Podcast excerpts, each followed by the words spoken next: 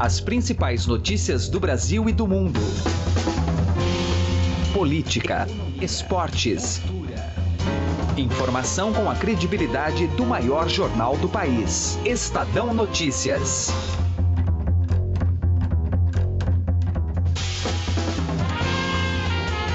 Olá, seja muito bem-vindo ao Estadão Notícias desta quinta-feira, 27 de abril de 2017. Eu sou Emanuel Bonfim e apresento a partir de agora alguns dos principais destaques do programa de hoje.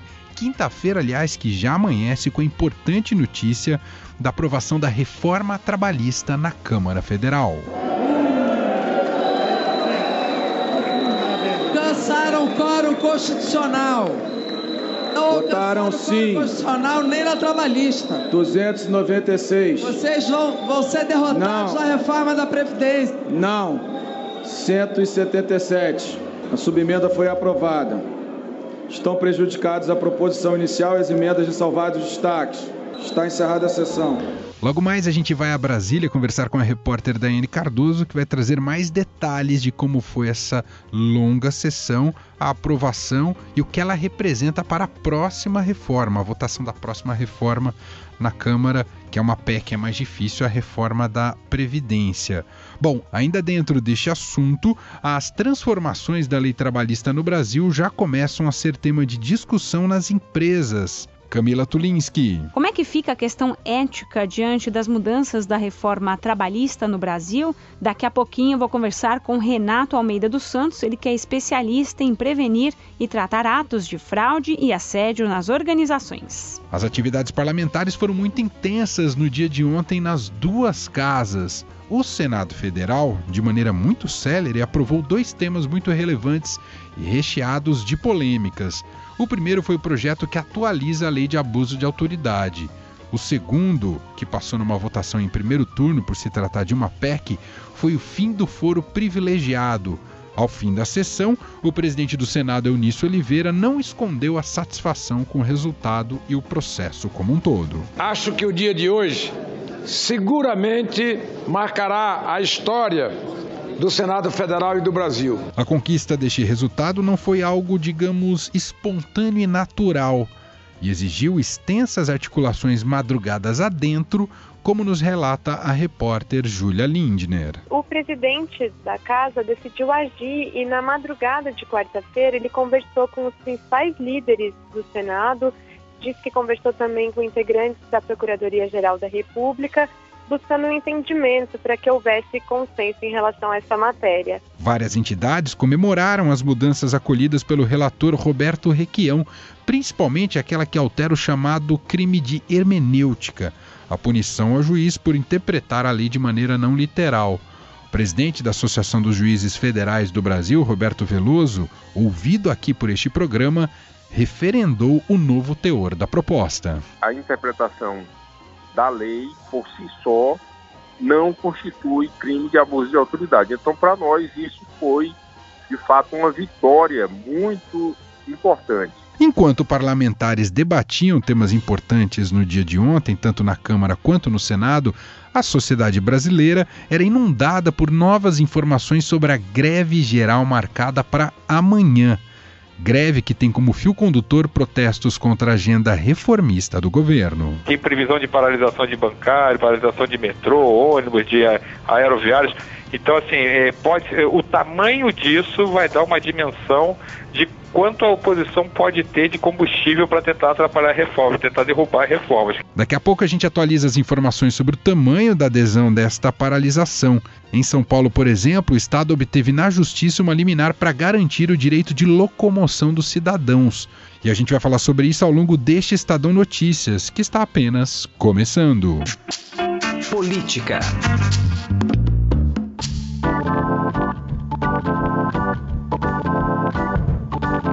A gente vai diretamente para Brasília conversar com a repórter do Estadão, Daiane Cardoso, que acompanhou a extenuante sessão da votação da reforma trabalhista na Câmara Federal. Daiane, tudo bem com você? Como é que se avalia essa sessão como um todo? Olá, Emanuel. Então, foi uma sessão que se estendeu ao longo de todo o dia, começou por volta do meio-dia e 20, meio-dia e 30 mais ou menos. a oposição fez é, obstrução durante todo o dia e agora o governo conseguiu uma vitória expressiva. Foram 296 votos a favor né, da reforma trabalhista e 177 contra. Né? Havia um esforço de toda a base aliada para que essa votação desse um sinal positivo para o mercado e que se chegasse o máximo possível à votação que é exigido em propostas de emenda à Constituição, que são as chamadas PECs, né?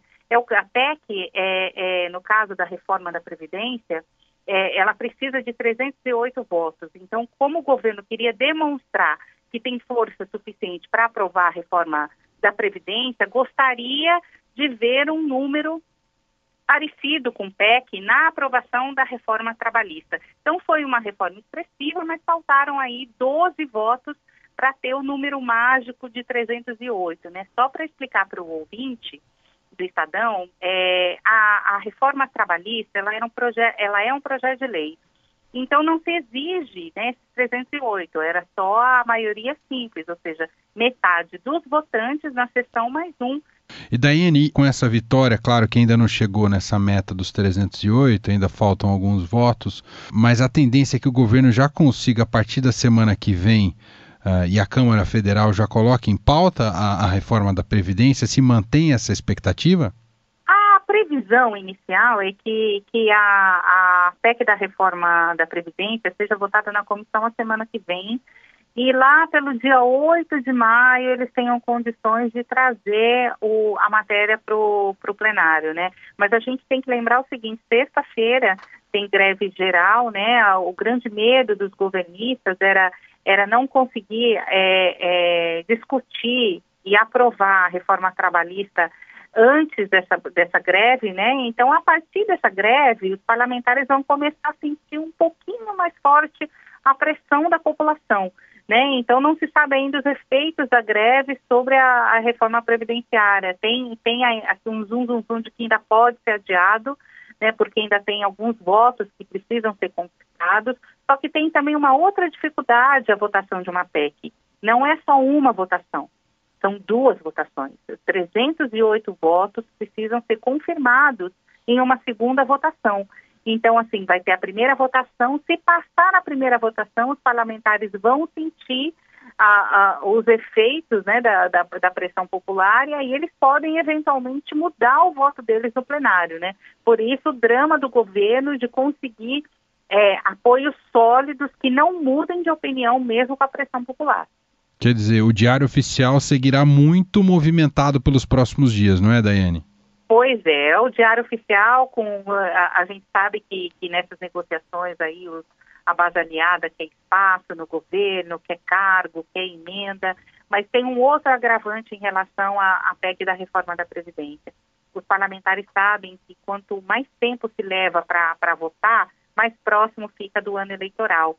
E eles temem que essa votação, né, a forma como eles votaram na, na, na PEC da reforma da Previdência, influencie o voto do eleitor nas eleições do ano que vem. Muito bem, essa é a repórter Daiane Cardoso, diretamente de Brasília, contando para a gente sobre a sessão da Câmara, a extensa sessão da Câmara para aprovar a reforma trabalhista e já é uma preliminar para a reforma da Previdência. Muito obrigado pelas informações, Daiane. Até a próxima, Emanuel. Ainda nesta edição do Estadão Notícias, nós vamos voltar ao tema da reforma trabalhista e já discutir o impacto imediato dela no dia a dia das empresas. Não perca! Estadão Notícias. As intensas atividades do Senado no dia de ontem resultaram em duas aprovações de pautas de extrema relevância para o país. Primeiro foi o projeto que atualiza os crimes de abuso de autoridade.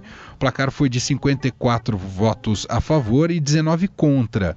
A proposta segue agora para discussão na Câmara. O clima favorável para aprovação já começou na CCJ mais cedo, quando o relator, senador Roberto Requião, alterou o trecho que trata do chamado crime de hermenêutica, a punição ao juiz por interpretar a lei de maneira não literal. A divergência na interpretação da lei ou na avaliação de, não configura por si só abuso de autoridade. Elimina a necessariamente razoável. Pelos mesmos motivos, eu rejeito, como relator, esta emenda.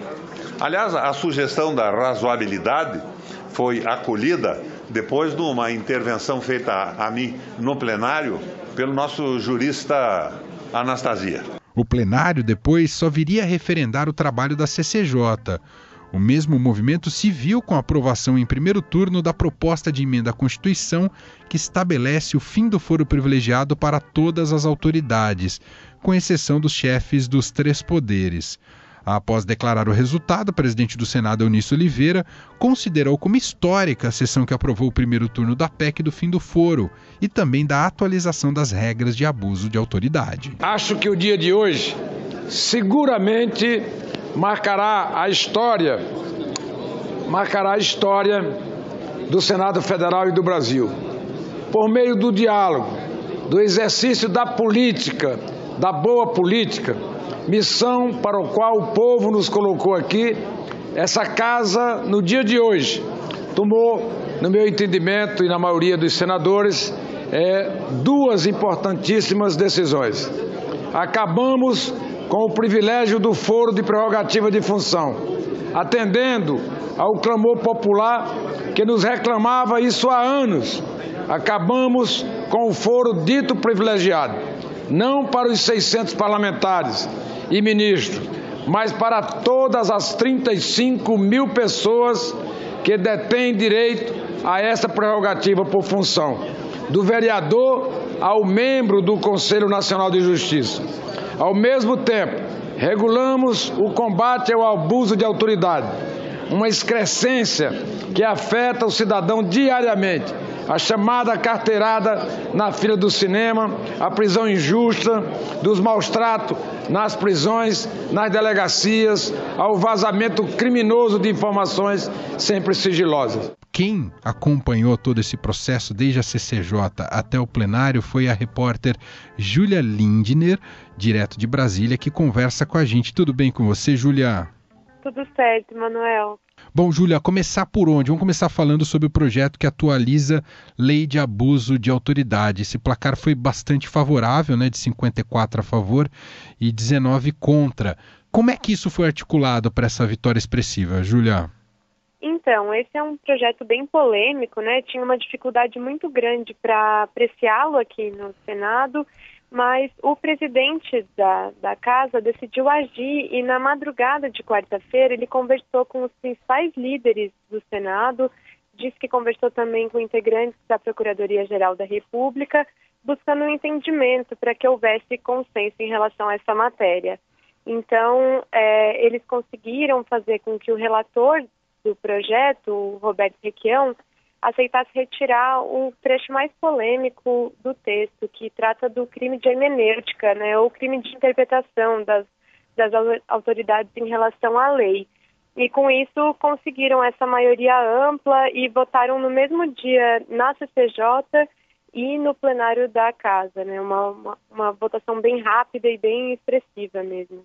E foi nessa mesma madrugada, Júlia, que também já foi articulado a votação sobre o fim do foro privilegiado, que acho que surpreendeu muita gente, né? Até a velocidade com que isso foi votado já na CCJ e depois no plenário em primeiro turno.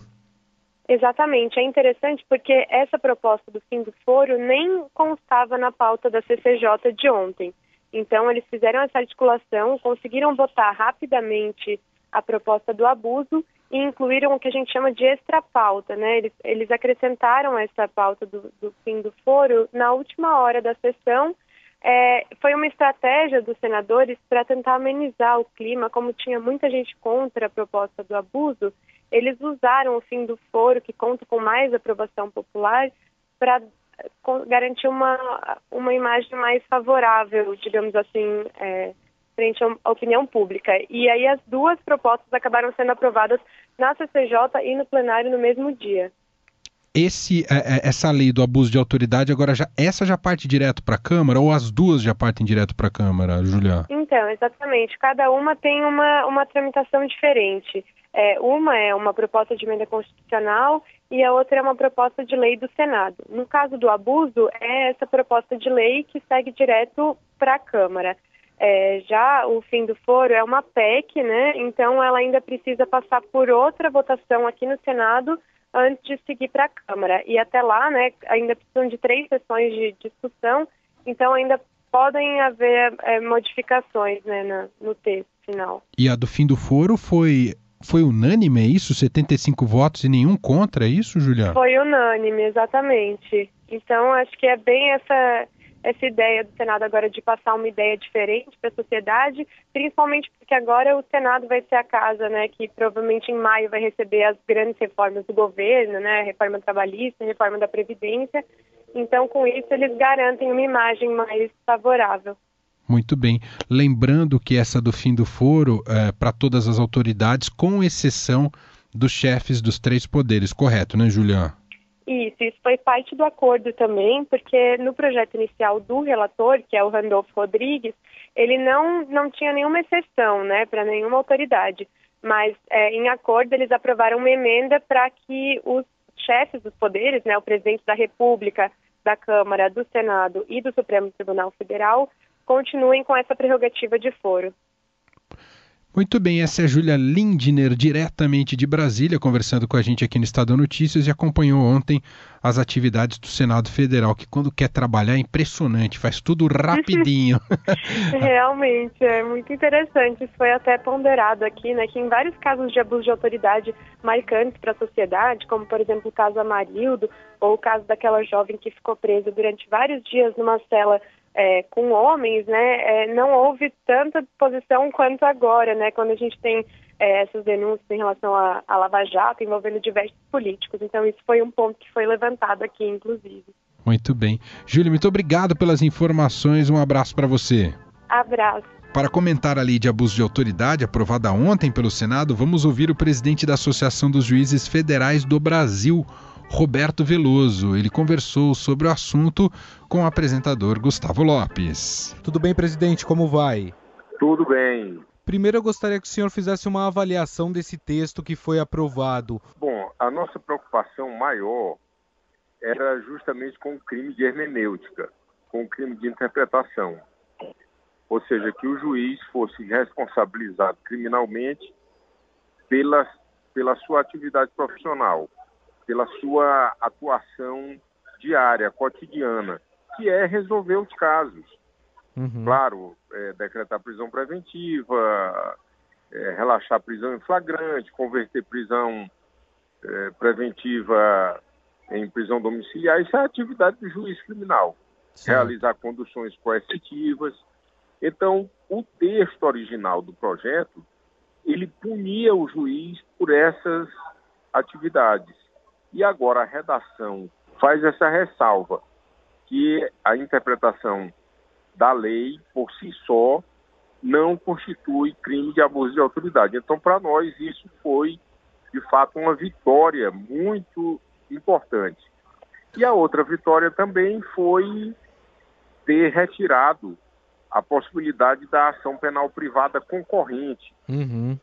Porque, de fato, o artigo 129 da Constituição diz que as ações penais públicas elas são de exclusiva atribuição do Ministério Público.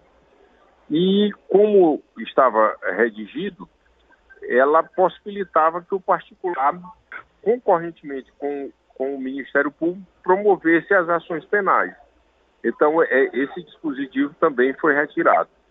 Ainda resta um que ainda é, é causa de preocupação para nós, que é o o artigo 43, que, que criminaliza a violação às prerrogativas dos advogados, porque, de fato, um, um, está constando lá no, no, no Estatuto da OAB que o escritório do advogado é inviolável. Certo. Só que o advogado ele pode estar utilizando o escritório dele para a prática de crimes. Entendi. E, e isso não pode ficar imune à jurisdição nem o gabinete de um juiz, nem o gabinete de um procurador da República tem imunidade. Se o juiz estiver praticando crimes ou, ou, ou membro do Ministério Público, ele poderá ser feita uma busca e apreensão no gabinete do juiz, como já foi feita. Então, nenhuma categoria pode ter imunidade criminal. E isso ainda é uma causa que nos está preocupando, mas nós estamos trabalhando para ver se nós também alcançamos uma resolução desse problema. Mas pode... é claro que não posso deixar de registrar que tivemos duas vitórias importantes. Hoje, como o texto foi aprovado, é, presidente, é, dá para se considerar que é um bom projeto ou, ou não? Ou ainda precisa ter um certo cuidado com ele? Não, nós não somos contra o, o abuso de autoridade, os crimes de abuso de autoridade, porque realmente existem muitas condutas, por exemplo, colocar crianças junto com pessoas condenadas ou colocar uma mulher junto com, com homens ou prender uma pessoa para favores sexuais, isso, é, isso são condutas que precisam ser efetivamente criminalizadas. Certo. Então nós não somos contra eh, um, uma lei que puna esse tipo de conduta, que nós consideramos o abuso de autoridade. Mas o que nos preocupava bastante era justamente o problema do crime de hermenêutica, o crime de interpretação, que nós iríamos retornar ao final do século XIX, quando houve essa grande discussão aqui no Brasil. Então a lei, ela ainda, o, o projeto ainda, ainda tem essa, esse problema do, dessa, desse crime de violação das prerrogativas do advogado, mas no mais nós consideramos que houve avanços importantes. Tá certo, aqui no Estadão nós conversamos com o presidente da Associação dos Juízes Federais do Brasil, Roberto Veloso, que nos falou um pouco aí sobre a opinião da AJUF sobre a aprovação da lei do abuso de autoridade. Presidente, mais uma vez, muito obrigado pela sua atenção com o Estadão. Não, eu é que agradeço. Estadão Notícias. A greve geral convocada para amanhã pelas centrais sindicais e movimentos sociais em protestos às reformas da Previdência Trabalhista ganha corpo, com a adesão dos aeroviários dos principais aeroportos do país e também dos funcionários dos Correios. Segundo o Sindicato Nacional dos Aeroviários, a paralisação da categoria está prevista para começar na manhã de amanhã. A maior parte dos aeroviários e aeroportuários dos terminais de Guarulhos e do Recife também devem cruzar os braços. Nos dois aeroportos, a expectativa é que só 30% dos funcionários continuem trabalhando. Em São Paulo, metroviários, motoristas de ônibus e professores aderiram à chamada greve geral e devem parar durante todo o dia. O Sindicato dos Professores do Ensino Oficial do Estado de São Paulo afirmou que os professores da rede estadual vão paralisar suas atividades, assim como servidores municipais. Prefeito João Dória afirmou que o executivo vai descontar o dia parado na folha de pagamento daqueles que aderirem à manifestação. Na rede particular de ensino, os sindicatos que integram a Federação dos Professores do Estado de São Paulo anunciaram que vão participar da paralisação. Os metalúrgicos do ABC Paulista também aprovaram a mobilização para greve geral.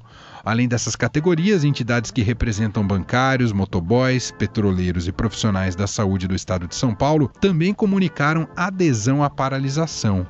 A CUT divulgou que todas as categorias profissionais vinculadas à entidade aderiram à paralisação em cidades dos 26 estados e no Distrito Federal.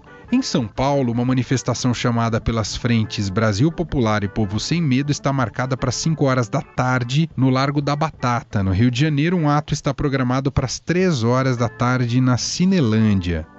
O Estado de São Paulo obteve na Justiça uma liminar para garantir o direito de locomoção dos cidadãos.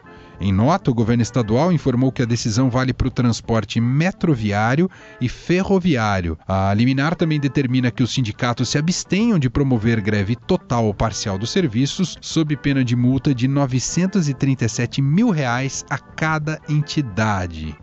Bom, a temperatura do debate político que antecede essa greve geral de amanhã resgata um pouco o fla-flu de outras épocas, fla-flu político, evidentemente, como a eleição presidencial de 2014 e o impeachment da ex-presidente Dilma Rousseff.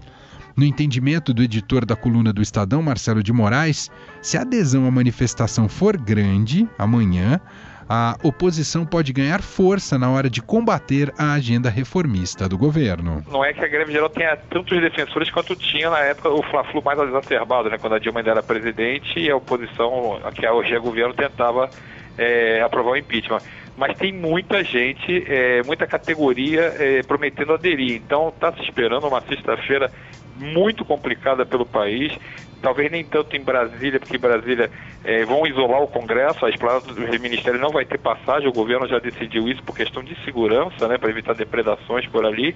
Então você vai ter, é, não tem Congresso praticamente funcionando, que é, é sexta-feira os deputados caem fora, é um feriadão, vamos lembrar que segunda-feira é 1 de maio, é feriado. Então eu imagino que São Paulo, Rio de Janeiro, que tem mais mobilizações, sejam mais acirrados, é, esse tipo de manifestação seja mais acirrado nesses locais tem previsão de paralisação de bancário, paralisação de metrô, ônibus, de aeroviários. Então, assim, é, pode, o tamanho disso vai dar uma dimensão de quanto a oposição pode ter de combustível para tentar atrapalhar a reforma, tentar derrubar reformas. Isso aí vai dar meio que uma, uma temperatura de como é que está a reação deles. Será que as mudanças oriundas da reforma trabalhista vão mexer com o dia a dia dos empregados nas empresas? e a questão da ética nas corporações.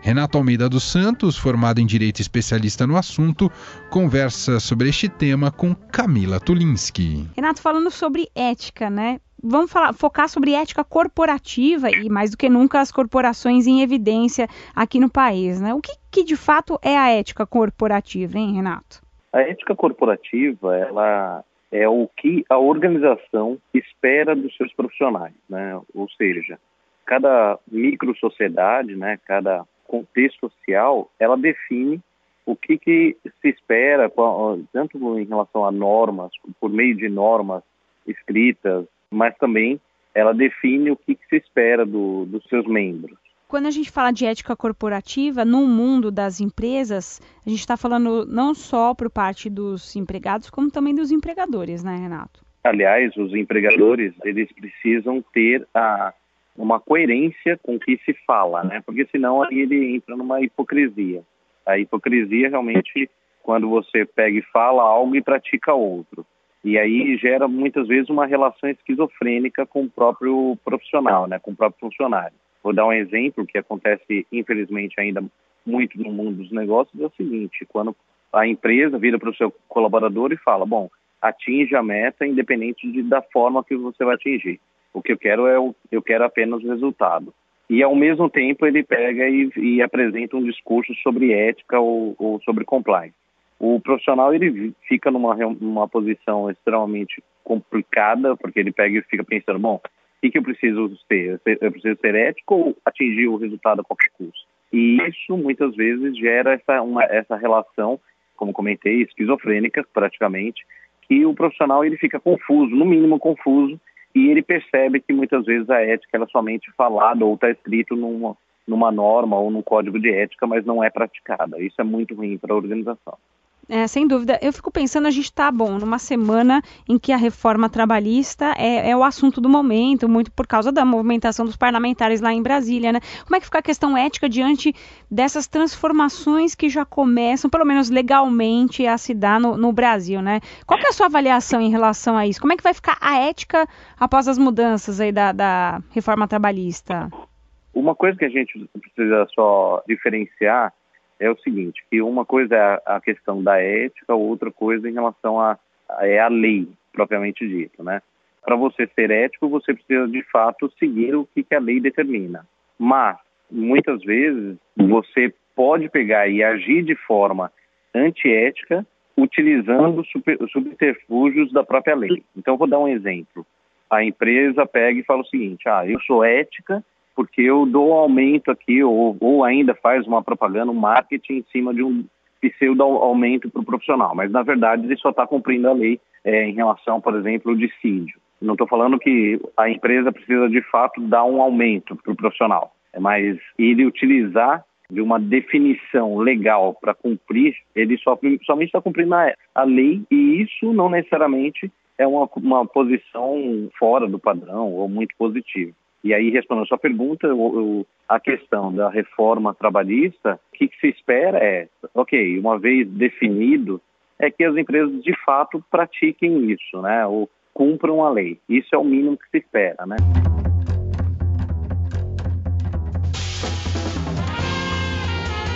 O Estadão Notícias desta quinta-feira vai ficando por aqui. Contou com a apresentação minha, Emanuel Bonfim, produção de Gustavo Lopes, entrevista de Camila Tulinski e montagem de Nelson Volter. Diretor de jornalismo do Grupo Estado é João Fábio Caminoto.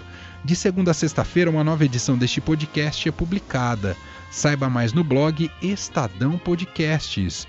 Convido você também a avaliar nosso podcast tanto no iTunes quanto no Android. Deixe lá a sua estrelinha né, para avaliar o nosso programa. Não deixe de dar essa opinião que é tão importante e ajuda a melhorar o nosso produto, ok?